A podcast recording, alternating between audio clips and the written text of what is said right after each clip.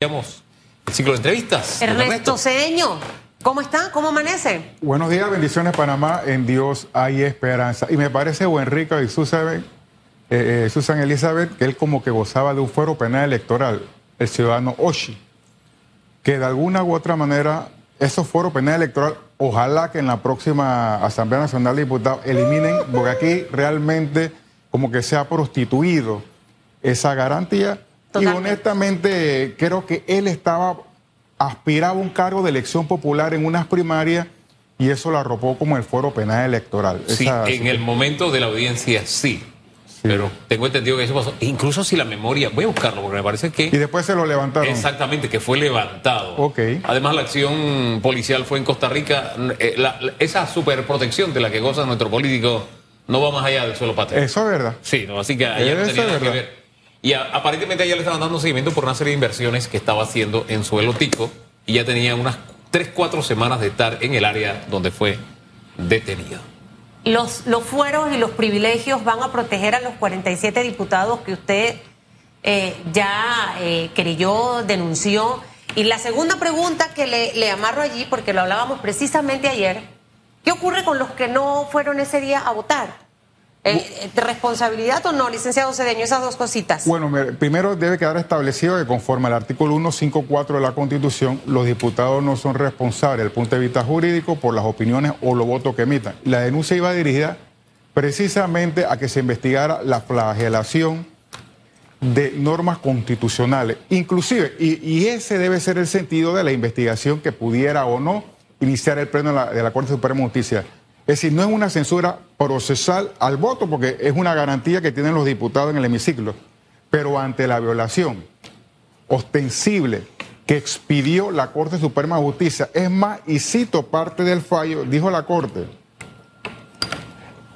en, el fallo que le declaró inconstitucional a la ley 406, dice que en la Comisión de Comercio y Asuntos Económicos de la Asamblea Nacional se creó un trámite en el procedimiento establecido que no se encuentra legitimado al apartarse del mandato constitucional dispuesto en el artículo 159, numeral 15 de la Constitución, el que solamente permite que se apruebe y impruebe el contrato. Después de lo- las 25 violaciones a la Constitución, más las normas convencionales, a mi criterio se pudo haber cometido delito. Y ese es el objeto de la investigación, no lo que votaron, sino lo que pretermitieron. Flagelación de normas constitucionales. 25 más convenciones internacionales que estableció el. Entonces, ¿qué hacemos?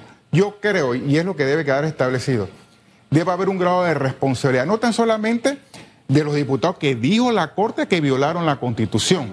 Aquí no estamos haciendo énfasis, no, que no, ellos son inmunes por el voto, no, el procedimiento lo, lo, lo soslayaron. También del Poder Ejecutivo, mire, aquí todavía no ha habido una responsabilidad para el que firmó el contrato, para el que refrendó el contrato, nada, absolutamente nada. Y el y los que no fueron, bueno, los que no fueron tendrán... eh, se salvaron.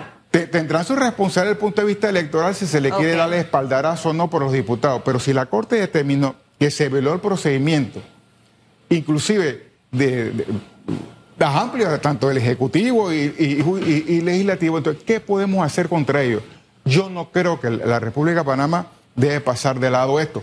Como yo he escuchado, y bueno, ya esto hay que pasar la página. Si tú puedes pasar la, la página del punto de vista administrativo, pero ¿qué pasa con todo lo que produjo esta... En el intermedio del- de, la aprobación, en primer y segundo debate, hubo aprobaciones de otros diputados que se abstuvieron en ir al tercer debate. O sea, ¿cómo, cómo, cómo funcionaría esta, esta denuncia interpuesta por usted, licenciado Ernesto Cedeño?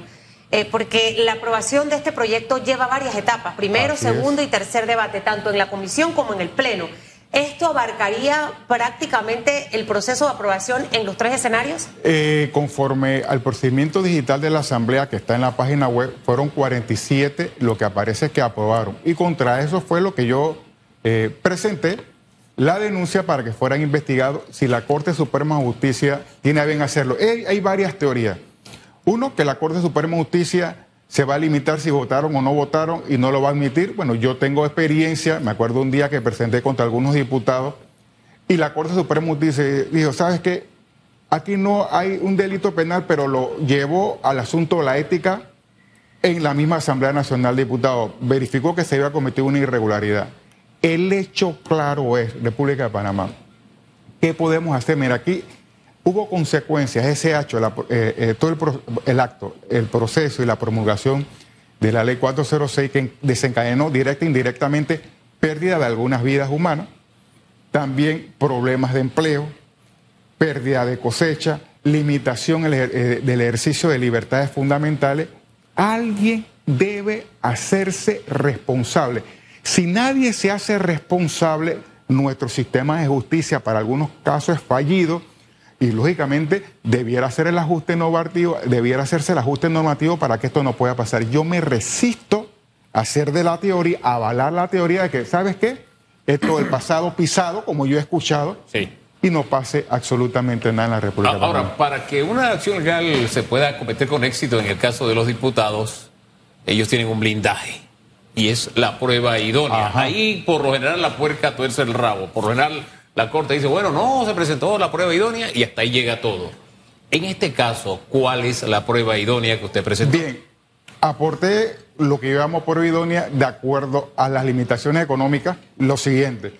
Primero, copia con el QR de la sentencia, porque conforme al decreto ejecutivo 116 es una prueba autenticada. Eh, entonces, la sentencia y el contrato, cuando se imprime con el código QR, hace las veces de copia autenticada. También presenta autenticaciones de dos diarios de la República de Panamá, que por cierto, eh, invertí 42 dólares en eso, donde decía quiénes fueron los que aprobaron, y me circunscribía a eso, porque estaba cotizando una, un, un trabajo que ante una notaría que me elevaran eh, un informe y eso me, me, estaban cotizando en 300 dólares y se acabó. Porque a mí no me financia nadie, yo voy con mi ejercicio ciudadano y suficientes fueron los 42 que tuve que invertir para, que fuera copia auténtica, pero los 300 dólares de lo que yo quería que me bajaran todo lo que es un acta notarial de lo que se veía en web en la asamblea, yo desistí de eso porque la verdad que yo no hago nada con ese tipo de inversiones ni, alguien me está fondeando, sino mi ejército ciudadano. Lo cierto es que son pruebas autenticadas y, la Corte tiene una, va a tener que hacer una, una valoración.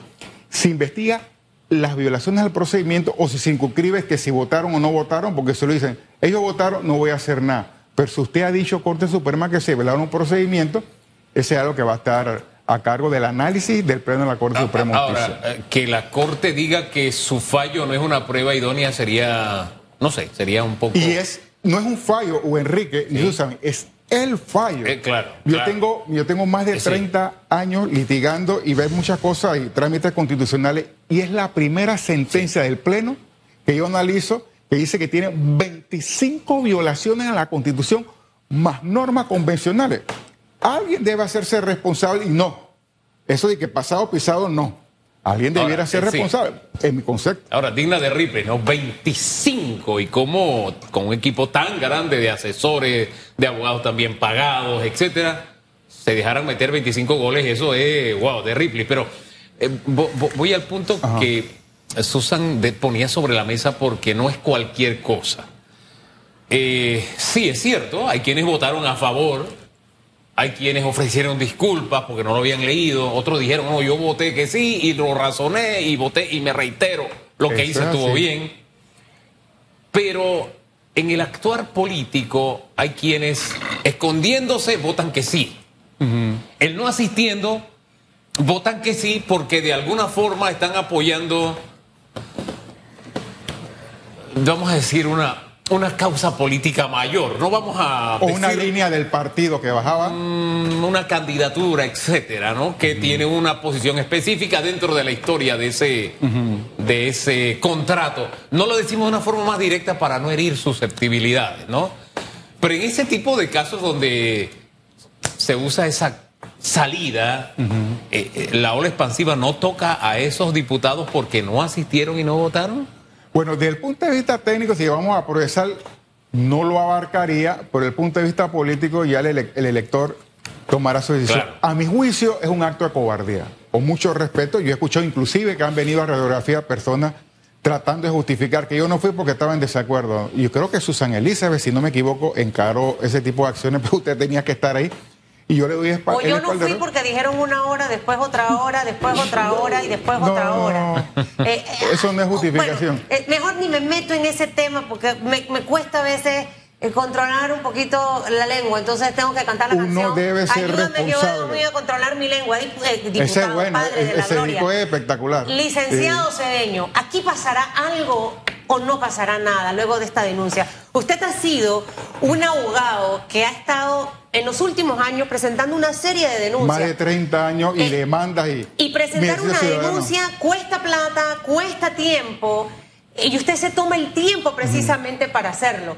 Pero el panameño que está en la calle y ve, dice, pasará algo en todo esto, e, entendiendo que, que el tema que estamos hablando, que pudo haberse evitado, ahora nos encontramos en un escenario donde tenemos que trabajar en pro del cierre de la mina y eso no es de hoy para mañana. Entonces, debe haber algún tipo de implicación realmente porque cometiste 21 fallas. 25. 25. Yo le decía a, la presidenta del Colegio Nacional de Abogados y a otro abogado que estuvo aquí la semana pasada, eh, esto pasó por varios ministerios e instituciones donde hay departamentos de asesoría legal sin contar el de la Asamblea. Y con el perdón de esos abogados, ¿cómo eso se les pasó? Eh, me, comprende? Es como cuando me traen a mí una factura y yo veo si era una factura para comprar uniforme y yo veo que tres latas de leche clean. Yo pongo un asterisco y esto qué es. Esa es la revisión que al final uno tiene que hacer, licenciado. Por supuesto que sí. Y no está solamente eso. De todas las instituciones, pues mira, cuando algo va al consejo de gabinete, porque yo fui funcionario, eso va en términos generales, el señor ministro le manda a su equipo jurídico que le analicen el paquete antes de una aprobación o improbación. Entonces, eso tuvo que haber pasado por todas las asesorías legales de todos los miembros del Consejo de Gabinete, porque por ahí inició todo. ¿ah? Y o los abogados no advirtieron o se lo advirtieron y la máxima autoridad dijeron, sabe que es una línea política y voy a darle un espaldarazo al que manda. esas cosas pasan. Pero como también pasó dijeron la noticia por un grupo de abogados que yo desconozco quiénes son, que se les pagó aparentemente 5.9 millones, porque eso lo dijo el exministro de Comercio en el hemiciclo legislativo, en primer debate de, en, la comisión de, la comisión de presupuesto ante interpelación del diputado Juan Diego Vázquez. Es decir, hubo millones que se invirtieron, además de los análisis que tuvieron que haberse hecho en los diversos asesorías legales de los miembros del Consejo, si es que los señores ministros le pusieron en, conocimiento del análisis jurídico, ese grupo de abogados, por eso que yo también fui a la jurisdicción de cuenta y le dije, señora fiscal, presenté una denuncia. Usted analice la denuncia y pida el audito para ver si ha habido una lesión al patrimonio, porque yo creo que sí pudo haber habido cuando tú inviertes tantos millones en un contrato fallido. Claro, oiga, por eso, y, a partir de toda esa reflexión que usted hace, me quedo pensando ¿Por qué solo la acción contra los diputados? El propio fallo de la Corte habla de extralimitación en las funciones de, de, quienes estuvieron relacionados con este tema. ¿Por qué no también el resto? ¿O por qué excluyó al resto los que estuvieron negociando, etcétera, etcétera? que son funcionarios públicos y que la Corte dijo, ustedes se extralimitaron. Bien, yo llevé, un delito Yo llevé al Ministerio Público el Procurador General de la Nación, creo que también el abogado Rosendo Rivera, pero no me haya equivocado en el apellido porque tengo uno. Él también presentó una acción, yo también presenté una eh, otra acción contra los firmantes de una prueba, es del contrato. El que firmó el contrato, por lo menos bajo mi óptica, no sé la de Rosendo que presentó, pero leí que también él lo presentó. El firmante del contrato 406 era el señor ministro y el que refrendó el señor Contralor. Y contra eso le pedía al Procurador General de Nación que los invitara, entre comillas, al proceso porque debe rendir cuenta, porque es la prueba que yo presenté. ¿Cuál fue? El contrato. Bien, y contra eso fui. Eh, contra la jurisdicción de cuentas por las evidencias de los 5.9 millones con las declaraciones del exministro. Una evidencia y contra los diputados con la evidencia. Lo de los actos preparatorios, que era por decirlo así, lo del Consejo de Gabinete, contra ellos no he presentado una acción, porque para mí, otros pensarán para todos, el acto preparatorio al contrato, que es el acto final, el objetable, el censurado, es el que yo eh, accioné. Otros podrán meter a, todos los que participaron, inclusive una, periodista me decía, ¿y qué pasó con el sí. Y yo me acordaba que antes de este ministro había otro ministro Que también... eh, eh, eh, digo, pero, apreciado ciudadano, ¿a usted no le parece que alguien debe hacerse responsable ¿Cuántas de esto? denuncias hay en este momento? Bueno, yo Eh, no sé... Porque yo- en, la, en la anterior para el fallo hubo varias, Bueno, pero al final fueron dos admitidas. Bueno, yo, ah, yo sé que Rosendo Rivera, por lo que vi, presentó una... eh, de- ¿Y la procuradora, suya? Y la mía, no sé si hay antes o después. ¿Y el Eh, proceso aquí cómo sería? Eh, ¿Debe, aquí el Ministerio Público, eh, que, o sea, la admite o esto pasa a la Corte? Porque recordemos que a los diputados los investiga la Corte Suprema de Justicia. Bien, cuando yo fui al Ministerio Público, me dijo el fiscal que me atendió que habían presentado varias y él iba a investigar, iba a analizar qué va a hacer con ella. Por lo menos, además de la denuncia que yo presenté al Ministerio Público contra el señor Contralor y contra el señor exmin- exministro, también le planteé la posibilidad de, una- de un posible peculado por malversación, por aquellos millones que le hablé en, en contratación de, un, de, de abogado en un contrato fallido. Lo que pienso yo, que ahora que ya no es ministro, él hoy es ministro, que él debiera, uno, él sí tiene competencia al señor Procurador General de la Nación para investigar, si fuera el caso, y así lo tiene bien al señor Contralor, pero él debiera eh, eh, eh, declinar su- el- su competencia ante un fiscal de pronto anticorrupción para el exministro y todo lo que tiene que ver con eso. Eso lo debe hacer el señor Procurador General de Nación en algún momento. Ojalá que mande el mensaje correspondiente de va a investigar para ver si se cometió algún delito. Es la necesidad que tiene el pueblo. Pasado eh, pisado, no. Ah, hubo afectaciones de productores, pérdida de vida, porque un evento desencadenó varios actos y eso debe tener un grado de responsabilidad de alguien en la República de Panamá, bajo mi óptica. De, de comprobarse que hubo delito, ¿qué pena les cabría? Varias penas, pues por ejemplo, hay, si es, por ejemplo, si es asunto que tiene que ver contra delito contra la administración pública, puede, puede ser, por ejemplo, eh, seis meses a un año, ese es un tipo, un tipo penal, también puede existir otro tipo penal, ¿Seis meses o un año? No, ese es de uno de los tipos penal, hasta dos años otro tipo penal, pero también hay un, hay un que es asociación ilícita de tres a cinco años de prisión. En fin, eh, tiene que ver mucho con los tipos penales de que mucho, de, que las personas denuncian y eso se va acumulando. ¿Cuándo sabremos realmente si va a ocurrir algo? En el caso de la mina, eh, eh, dos salas admitieron dos denuncias. Eh, una primero un día y la otra el segundo día. Y en paralelo fueron avanzando. Luego, obviamente, se dio toda la sesión permanente, etcétera, etcétera. Sale el fallo, tiene que comunicarse en Gaceta Oficial que ya pasó. O sea, ¿cómo, cómo, ¿cómo nos damos cuenta que esto va a avanzar, si va a pasar realmente algo?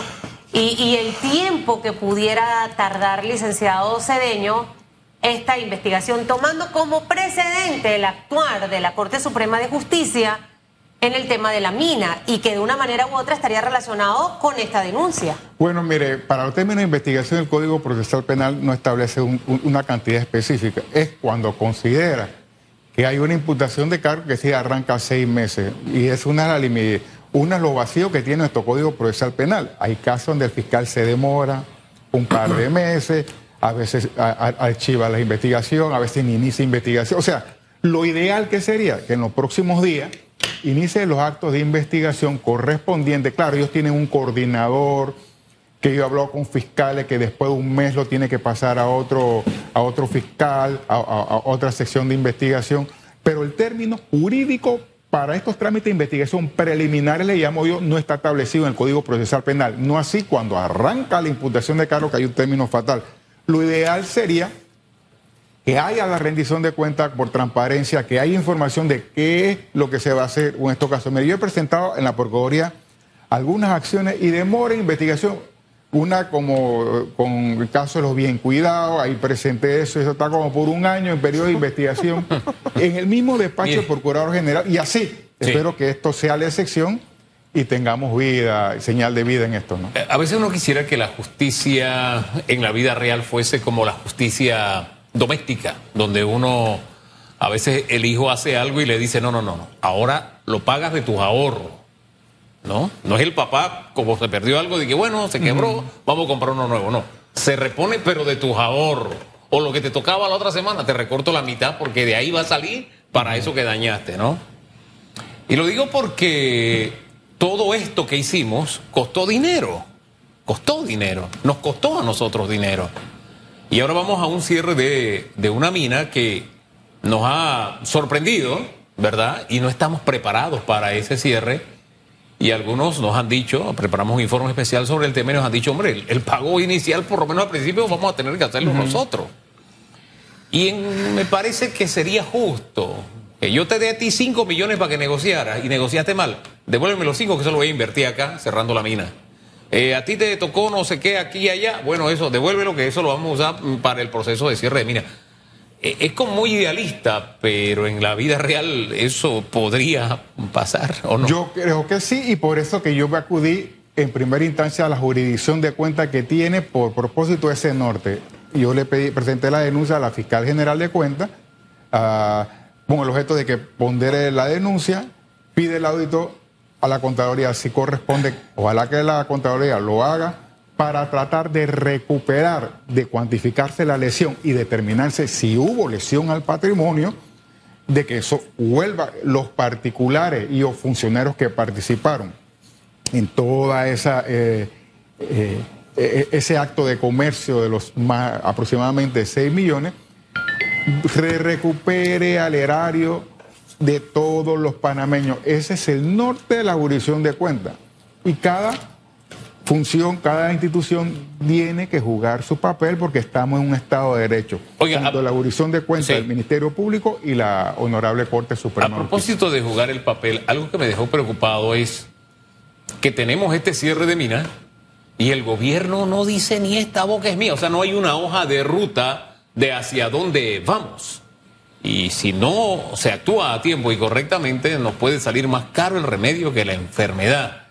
Eso me preocupa, este silencio en el que el gobierno no muestra la brújula, un, mapa de, hey, vamos hacia allá, esta es la intención, o, llamar a los especialistas a decir, eh, ¿qué hacemos? Nada, esa inacción del gobierno, aparente inacción, o si están haciendo algo, lo están haciendo calladito, no sé. Me recuerda que cuando estábamos en debate abierto varias veces le preguntamos, oiga, si el resultado es inconstitucional, ¿cuál es el plan? Y, nos echaban cuento y no nos decían cuál era el plan, lo cual nos llevaba a concluir que no había plan. Todavía tenemos la duda de si tienen un plan o no. Este silencio, ¿qué les dice a usted? Yo creo que primero que el silencio me dice que caminan en un camino de la poca transparencia que no han aprendido de sus errores y no quieren abrir al compás para que haya la participación ciudadana. Y yo soy del pensamiento que se debe incorporar actores políticos que pretenden dirigir al país en el 2024. Es decir, yo escuché que aproximadamente miles de millones, como mil millones de dólares cuesta el, el cierre de la mina. Yo no tengo conocimiento, escuché a un economista hablar eso. Si eso es así, y eso va a trascender los años, tú debes incorporar a los que pretenden ser presidentes para que ellos establezcan una teoría y después no digan de acceder a, la presidencia que yo he heredado este problema, que a mí nadie me consultó. ¿Qué debe ser el gobierno de la República de Panamá? Decir primero, ¿quiénes son los que nos van a defender? si van a ser los mismos que nos metieron en este problema. ¿Usted cree que deben ser los mismos? Pregunta uno. Y pregunta dos. Los que están de candidatos tienen la oportunidad de declinar. Todos, si no se sienten preparados, porque no vaya a ser que luego, porque siempre es que heredamos, que nos dejaron endeudados. es, que heredamos en los proyectos inconclusos, es que heredamos, bueno, entonces ¿para qué se metido en ese lío? Creo que ahorita el licenciado Cedeño, y sería la segunda pregunta, están a tiempo de decir, ¿sabes qué? Declino, porque me voy a enfrentar al seguro social, al problema que tengo, al problema de la educación, de la economía, del desempleo, la mina. O sea, esto va a ser un tremendo tamal. Y no deben pasar agachados.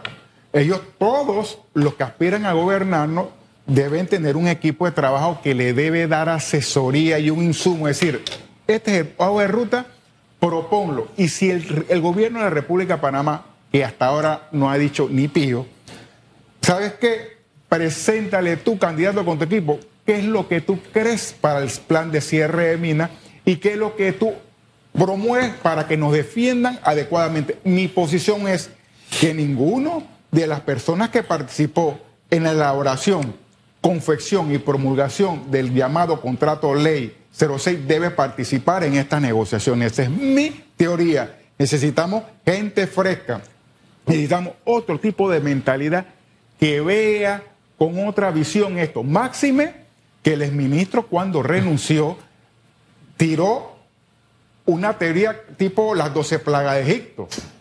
Que mira, con ese fallo le vamos a perder. ¿Por qué las 12 plagas de Egipto? Porque el, señor persigue, el, señor ministro, el ministro dijo que por el fervor patriótico palabras más renunciaba, pero responsablemente les digo que por virtud del fallo puede venir lo siguiente. Habló asunto de inversión, habló asunto de arbitraje y habló y habló y habló y uno quedó realmente preocupado de qué es lo que estaba diciendo el señor ministro. Entonces, si hay personas de su equipo que tienen esa teoría, mi criterio es que no deben permanecer en el equipo que nos va a defender porque requerimos optimismo y otra visión de país. Y aceptar, me equivoqué, porque yo puedo creer que eso no, pero viene. No digo que pero ven acá, fueron 25, había que aceptar, oye, me voy porque fueron 25 goles que me metieron y no me di cuenta, o no sé, lo que sea.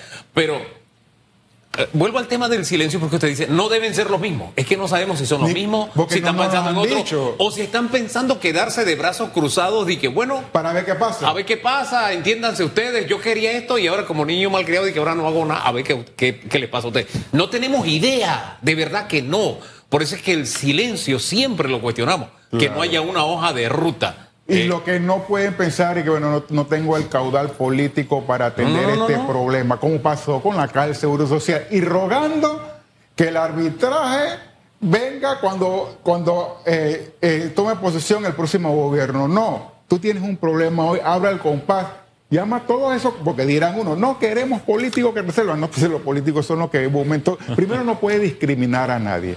Y algún político no va a gobernar, ya sea de libre postulación o de partido político, lo, lo destino a la República de Panamá en el 2024. Hombre, don Ernesto, gracias por acompañarnos esta mañana y orientarnos.